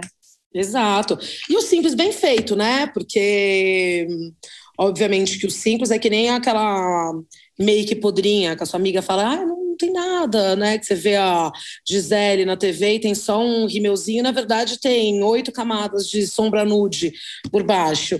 É, é, meio que isso também. O Simples tem um puta azeite, o Simples foi comprado numa baita peixaria super fresco, o Simples foi feito numa um pão artesanal que ficou três dias o levou fermentando. Tem, tem essa, é o Simples com muita qualidade, acho que é isso que eu ofereço lá. É, a qualidade eu falo que a gente nunca negocia, né? A gente parte de um princípio, até porque você conhece seu público e seu público é muito parecido com você, com seus gostos, foi construído em cima dos seus amigos, né? Basicamente, da sua base de relacionamento. Você sabe que essas pessoas todas, assim como você, têm referência. Sim, referência de, ambiente, referência gustativa. Então, você sabe que você tem para manter essa galera toda ali, a qualidade é inegociável, né? Não dá para gente É, e assim, por exemplo, eu tenho uma amiga é, que estava outro dia reclamando que ela pediu uma comida que ela sempre pedia em algum lugar, mas acho que fazia um tempinho que ela não pedia. Ela pediu e veio bem menor. Aí ela falou que ligou no lugar, reclamou e falou: pô, meu, veio muito menor do que vinha antigamente. Aí o cara falou assim: ai, é porque a gente teve muito reajuste de preço, etc. E a gente acabou preferindo reduzir a quantidade do que aumentar o preço. E ela estava puta. E eu falei: eu eu com certeza preferiria sempre aumentar o preço do que diminuir a quantidade. Porque eu acho que você aumentar o preço, o cara tem a opção de, de decidir se ele quer comprar aquilo ou não. Ele entende o valor que está envolvido naquilo e se ele quiser, ele compra ou não. Agora, você reduzir a quantidade é uma trapaça um pouco, sabe? É... eu vou, vou, te colocar um outro ponto aí para a gente pensar e deixar também para a galera uh, avaliar, porque eu acho que isso depende muito de quem é seu cliente. Você, não sei se você notou, por exemplo, as torradas. Antes uhum. elas eram tipo assim, né? Grandes. Uhum. Hoje você compra a mesma torrada da mesma marca pelo mesmo preço e ela é tipo quase metade. Uhum. O que, que acontece no nosso mercado? Às vezes tem um teto até onde você pode ir para não perder volume de venda. Porque mas aí eu acho muita... que você tira o produto. Então, mas tem coisas que ali você não consegue tirar, ah. você adapta, né? Então, não estou dizendo nem que é certo nem que é errado, mas, claro, sempre com transparência. Às vezes você não pode é, reduzir tanto, você tem que fazer uma, uma mexida, né, de cadeiras, mas tomar muito cuidado para não perder é, penetração de mercado Pra, e para o cliente também não ter essa experiência horrorosa, né? Então tem que reavaliar. Às vezes você precisa mexer na receita, às vezes você precisa tirar aquele, aquele prato do cardápio, às vezes Exemplo, você ajusta. O sanduíche de salame que eu falei, ele, ele é um salame específico, que é, é um salame espanhol específico. Ele é muito diferente de qualquer outro salame. Então, é, não tem jeito, não adianta. Se ele, tiver, se ele não estiver disponível no mercado, não adianta eu pegar e colocar um sadia, que também é delicioso. Eu sou dessas uhum. podres que gostam de comprar salamitos no supermercado. É, então, assim, não é por uma questão de ser gostoso ou não, é só uma questão de que ele é muito diferente do que o salame que eu uso. O presunto cru, whatever. Se eu não conseguir comprar o San Eu vou comprar o da outra marca, não, não difere tanto. Eu prefiro, os, eu prefiro os portugueses do que os, os, os italianos do que os espanhóis, mas se não tem o italiano disponível, eu compro o espanhol. Agora, no sanduíche de salame, eu não tenho essa flexibilidade. E agora, na pandemia, aconteceu muito isso, né? Número um, produto que não chegava, porque uhum. as importadoras seguraram né, as compras. Teve Sim. aquela história do canal lá do Egito também, que atrasou algumas coisas, alguns produtos e coisas que a gente recebia lá do, do barco. E a variação do dólar, que foi muito alta. Então, assim, eu o salame que eu comprava a 85 reais antes da pandemia, hoje em dia custa 145. Só que aí tudo bem, a gente reajustou o preço para ele caber, diminuímos 10 graminhas, 15 graminhas, que no resultado final não fazia diferença nesse caso. É... é, como chama? É, adaptamos, subimos cinco reais no, no preço. A gente Sim. utilizava uma embalagem que a gente acabou usando uma embalagem um pouquinho mais barata para conseguir para conseguir melhorar. Mas se eu quiser pegar, mas aí chegou uma época que não tinha, tipo, não tinha mesmo Erol na, na distribuidora. A gente conseguiu achar num desses mercados ali da uh, zona cerealista. Isso, na zona cerealista. Aí a gente achou um desses galpões na zona cerealista a, sei lá, 225 quilos. Eu falei, gente, 225 quilos, aí eu vou estar tá pagando para vender. É, e também não dá para eu pegar e repassar isso para o cliente. Não tem o que eu vou fazer. Eu suspendi esse, esse sanduíche Sim. durante o tempo que, que não tinha como, entendeu? Não tem muito o que fazer. É, acho que é avaliar isso, né? Entender onde fazer conta, entender o que, que você pode mudar, você pode diminuir 10%, não, não a ponto de ficar perceptível, e não é enganar o cliente. Né? Se antes você tinha lá 200 gramas de, de carne no hambúrguer, você fez uma adaptação, você vai mudar para 180. Se a pessoa perguntar, vocês mudaram? Fala assim, a gente mudou, teve um aumento muito grande, então a gente teve que adaptar a receita e repassar um pouco do preço.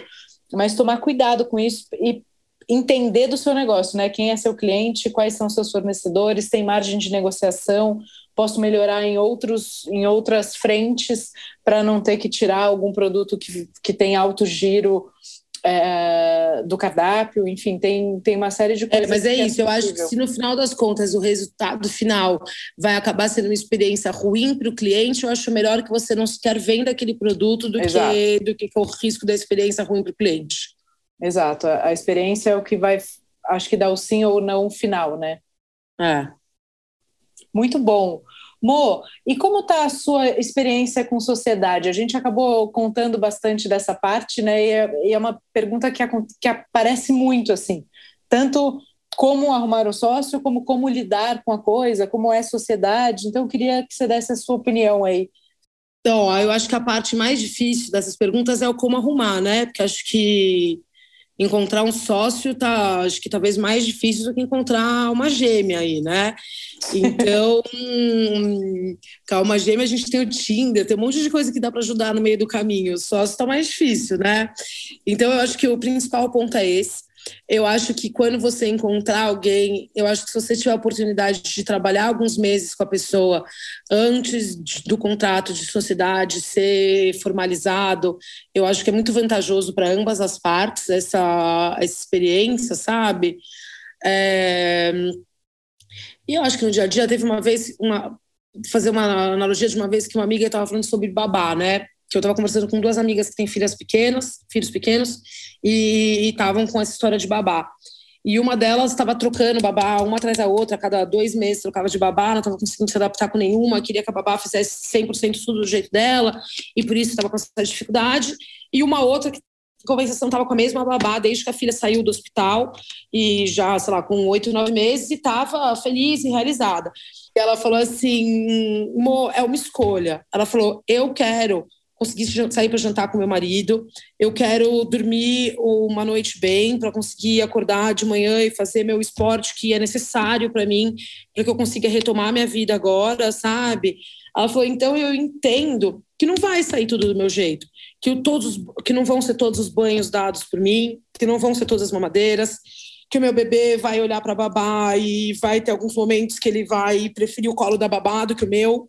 É, eu não vou sofrer por causa disso é, porque é, é, é, o, é, o, combo que eu quero, tipo, eu quero poder ser feliz. Então, uhum. assim, que nem o que eu falei sobre o perfeccionismo, sabe? Que eu não quero e não almejo o, o, perfeccionismo, porque o perfeccionismo exigiria de mim algo que eu não estou disposta a dar, é, porque eu preciso ter minha liberdade e preciso dosar minha vida do trabalho com a minha vida pessoal também, eu acho que na sociedade é a mesma coisa. Então, é, você tem que entender que não vai mais ser tudo 100% do seu jeito, que você vai ter que passar a considerar a opinião de uma outra pessoa. E muitas vezes isso é super positivo. Às vezes a outra pessoa Sim. traz uma ideia para você que você não tinha pensado. E tem outras horas que você vira o olho porque a pessoa que está te falando, porque para você não faz sentido nenhum o que ela está falando, e você não quer ceder naquilo. E eu acho que é aquela história do, do, do escolha suas batalhas, sabe? Sim, é... era isso que eu ia é, falar. É, então assim, eu, eu cedo, a gente às vezes, sei lá, por exemplo, a gente teve é, recentemente uma, uma situação de uma demissão que eu não era 100% a favor, mas eu entendi, mas eu também não, tipo, não era 100% contra. É, não, não era por isso que eu ia brigar, entendeu? E eu uhum. entendi que, que uma parte da equipe estava querendo muito isso e a Érica estava endossando muito isso. Então, eu, eu, optei, eu deixei eles seguirem com o que eles achavam certo, sabe? Então, então assim, não, não tem muito jeito, sabe? É aprender a dosar. Da mesma forma que, que o que eu estou montando no Cachorra, agora no, no que vai ser o Bar Novo, a Erika me dá autonomia total. Ela não fica me pentelhando de tipo, o que, que, é isso que você está comprando? O que, que vai ser aqui? É, eu estou fazendo logo há uns meses aí, estou nesse processo criativo e eu mostro para ela, ela opina, mas de forma alguma ela está me atropelando nisso, sabe? Eu acho que o principal é isso, assim, também ter as funções muito bem definidas, mas saber escutar a opinião do outro sobre o seu trabalho também, quando for necessário. Ah, entender que é isso, cara, que é um relacionamento como qualquer outro, sabe? Que ele pode se desgastar tanto quanto um casamento. E no final das contas, o que pesa para mim é isso, tipo, a minha vida é muito melhor hoje em dia que eu tenho uma sócia. E eu não, não quero correr o risco de que esse relacionamento acabe. Então eu vou, eu vou, eu vou fazer o que for necessário sempre para que para que isso funcione, obviamente respeitando as minhas decisões e o onde eu achar que eu tô certa, mas respeitando isso como qualquer outro relacionamento precisa ser respeitado, sabe?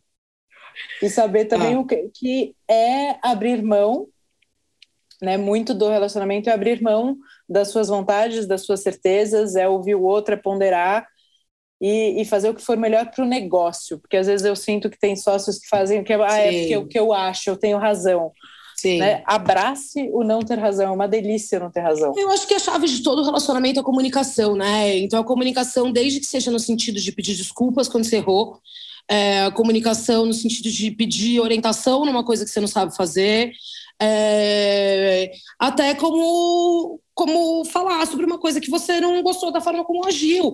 Até porque a gente não tem jeito, as pessoas interpretam coisas diferentes umas das outras às vezes. Então, tipo, sei lá, um comentário que eu possa ter feito, ela interpretou que eu quis dizer uma coisa, mas eu nem imaginei que ela poderia ter interpretado que eu estava falando daquela forma. Eu estava falando completamente outra, sabe? Uhum. Então, e se depois a gente não conversasse uma com a outra sobre isso e virar e falar, cara, eu, eu, eu, não, eu nem imaginei que você tinha interpretado isso assim, sabe? Que tinha te incomodado dessa forma. É o essencial, sabe? Às vezes, sei lá, às vezes tem tem alguma, alguma atitude que eu repito e eu nem percebo que eu repito e isso incomoda ela e ela pontua para mim, sabe? É importante. Sim, sem dúvida, é fundamental, né? E, Mo, eu, eu sempre tenho muito cuidado em, em usar um pouco da história do, da jornada do herói, sabe? Às vezes a minha história vai ter muita similaridade com a sua, porque a gente passou por, né, fez um monte de merda, um monte de coisa errada, um monte de coisa sem propósito, e a gente conseguiu tirar a cabeça do outro lado da onda, temos negócios sustentáveis, de sucesso, enfim, tá tudo certo. Mas é, para as pessoas que estão começando, tomar muito cuidado, né? Ouvir essa, é, esses nossos depoimentos para tirar aprendizado e não ser tão kamikaze quanto a gente foi. Porque uhum. estamos contando duas histórias bacanas aqui, mas tem muita gente que não sobreviveu, né? Não pessoas, mas os negócios. Muitos negócios que não sobreviveram, né? É, eu acho que o, todo empreendedor tem a sua dose de coragem e de disruptivo mesmo, de fazer, vou lá, vou fazer, vou fazer isso acontecer e nem tão racional, mas chega a hora, assim como chegou para você com a chegada da Eric, enfim, esse outro momento, sair da cozinha, etc., que o, empre... que o empreendedor tem que virar empresário, né? Uhum. Ah, e assim, grande parte do nosso trabalho, se você for perguntar, assim, tanto para mim quanto para ela, uma parte gigante que a gente que a gente gasta o nosso tempo é com gestão de funcionários, por exemplo. Eu não digo gestão de funcionários no sentido de treinar o cara, fazer a receita. É gestão de funcionários no sentido assim, o cara da cozinha que tá puto com o cara do salão, que o cara do salão é grosseiro quando ele vai buscar o prato na boqueta.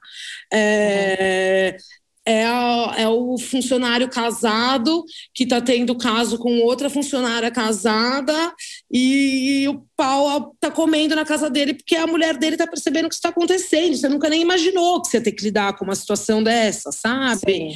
É, então, você acaba tendo que desenvolver uma inteligência é, uma inteligência emocional assim e, e política muito grande, sabe? É, eu, eu, num, num, trabalho anterior que eu tive, uma vez uma chefe me falou uma frase que ficou muito na minha cabeça e eu tento muito usar essa frase. É, eu uso muito isso de, de, como chama, de exemplo. Eu, eu fui folgada pra caramba. A verdade, folgada não, na verdade, assim, eu estava num projeto infinito que não acabava nunca, e eu estava desesperada, muito cansada, queria sair de férias, e eu percebi que já ia me emendar num outro projeto logo na sequência. E eu ia ter, tipo, 15 dias de intervalo entre um projeto e outro. E aí eu queria muito tirar férias, e eu acabei decidindo tirar férias nesses 15 dias entre um projeto e outro, só que eu acabei avisando uma semana antes que eu ia viajar, porque foi tudo, de fato, num prazo muito apertado. E, obviamente, ela não gostou, né? Nenhum, nenhum chefe gosta de ser avisado teu em cima desse tipo de coisa. E ao invés dela virar para mim e falar assim: ah, Mônica, você é muito folgada, você viajou, óbvio que você não pode tirar, decidir uma semana antes, ela virou para mim e falou assim: Mo, é bem longe do ideal, mas, mas a gente vai tentar fazer acontecer. Então, assim, é uma forma muito interessante de você colocar essa frase, né? Ao invés de virar para o funcionário e falar o que você fez está errado, é virar e falar assim: olha, o que você fez está muito longe do ideal, mas, mas a gente vai chegar no ideal, entendeu? Então eu acho que, que são essas sutilezas assim que são muito importantes, que não tem jeito, só vem com experiência. Isso só Sim. com anos de trabalho você vai pegando, isso não aprende em lugar nenhum, na faculdade nenhuma.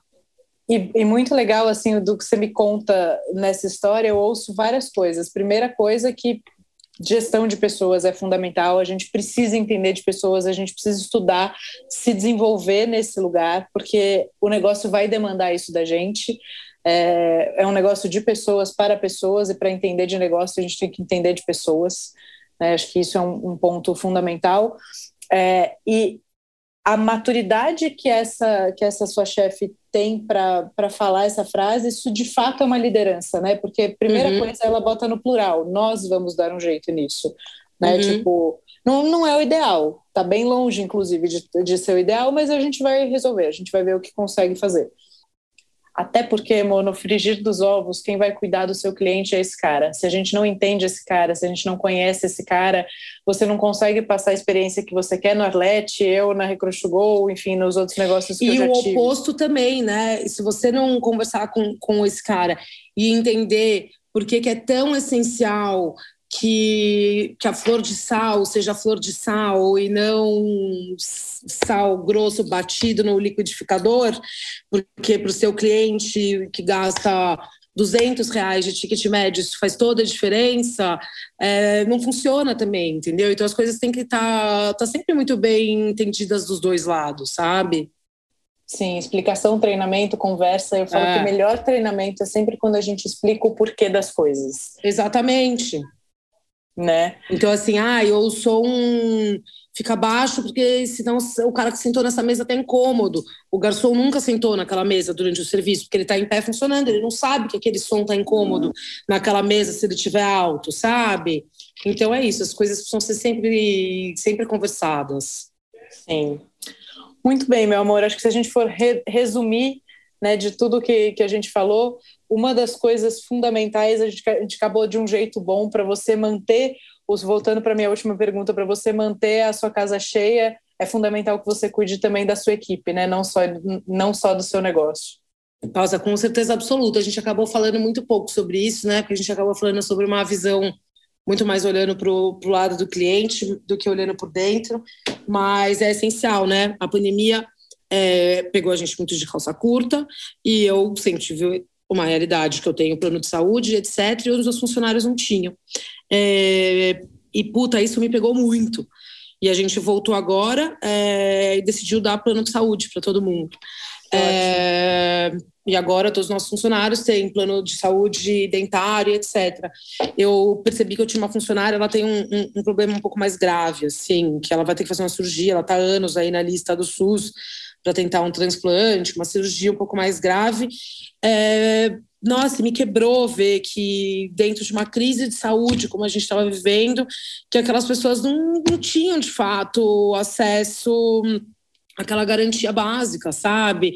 Então a gente pegou, mudou na hora isso. Uma coisa também que me, que me fazia muito mal, a gente tinha um, que é um dos erros também do início do Arlete, o Arlete foi projetado sem áreas internas. Então, todas as áreas que tinham na Arlete, elas eram, a, tipo, tinha a cozinha, etc. Mas o restante era tudo área para cliente. A gente não tinha, tipo, um vestiário bom o suficiente para os funcionários, ou uma área boa de escritório suficiente também, sabe? É uma área boa para eles de descanso. E aí, durante a semana, a gente faz um turno só, né? Então, isso não é tanto uma questão. Agora, no final de semana, que tem vários funcionários que às vezes fazem mais de um turno, é, ou que tiram intervalos, preferem tirar intervalos grandes e depois continuar a voltar a trabalhar, é, em momentos que o, que o fluxo baixa um pouco, né? É, e que eles não tinham um, um, um ambiente bom de descanso para eles. E, e, e, aí agora, sim, eu fiquei um tempão também de, de, olho quando disponibilizasse algum imóvel na rua que funcionasse, que tivesse um valor que fosse cabível no nosso orçamento, que a gente pudesse transformar em estoque, mas também construir um vestiário novo para os funcionários. Era uma das minhas prioridades, aí a gente acabou conseguindo fazer isso, a gente alugou uma sobreloja ali, é, ali na rua, que hoje em dia eles têm uma área com, com banheiro em melhores condições, com chuveiro, é, com como chama, com um sofázão para eles descansarem, ventilador, internet instalada, sabe? É, mas são, é isso, assim, são, são coisas que às vezes você na correria do dia a dia é muito normal que às vezes a gente só, só preste atenção nas necessidades do cliente, porque querendo ou não é, é, o cliente que reclama no Google depois, é o. É, você, você montou um negócio para o cliente, né? Então, às vezes, é natural que você acabe olhando mais para esse lado, mas é essencial olhar para dentro também. É isso que vai manter sua casa cheia e seus clientes é. bem atendidos. E até né? porque, senão, cara, de verdade, a coisa mais desgastante de um negócio e a coisa mais cara de um negócio é ficar trocando equipe. É, tanto funcionário que pega ódio de você e te larga na mão e pede demissão e simplesmente some do dia para a noite, como o cara que está desmotivado e que você tem que mandar ele embora e te custa caro para mandar ele embora, o quanto é cansativo ficar treinando funcionário novo, o quanto é encheção de saco ficar fazendo escrevendo vaga para ficar postando e recebendo currículo. Eu acho um saco essa parte de, de contratação. Então, então, né, é melhor você manter. A cozinha, assim, foi o que eu mais tive dificuldade, mas graças a Deus, agora minha cozinha tá, tá com uma equipe estável já há alguns meses. O salão, a gente teve muito pouco turnover, desde que a gente abriu, a gente meio que tem a mesma equipe de, de bar e salão. É, mas não tem jeito, vira e mexe, a gente tem algumas umas vagas ali que precisam ser trocadas e ah, é super cansativo. Não, perfeito.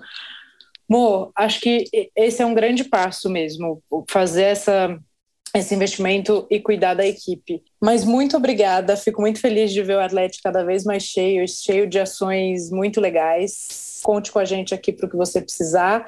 E muito obrigada de novo pela sua disponibilidade, pelo seu tempo e pela flexibilidade de, de abrir aí as, as principais vulnerabilidades do negócio.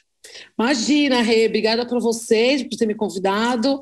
Quem me conhece sabe que eu adoro falar, então foi um prazer para mim aqui passar duas horas falando da minha vida. É, é isso, convido todos a estarem no Arlete e me abro também, me disponibilizo, disponibilizo para quem está entrando nesse negócio e tem dúvidas, quer bater um papo, me pega ali no Instagram, me manda mensagem. Eu juro, eu vou sempre, sempre ajudar as pessoas nesse sentido, porque eu fui muito ajudada também. E é isso, viva, viva a área.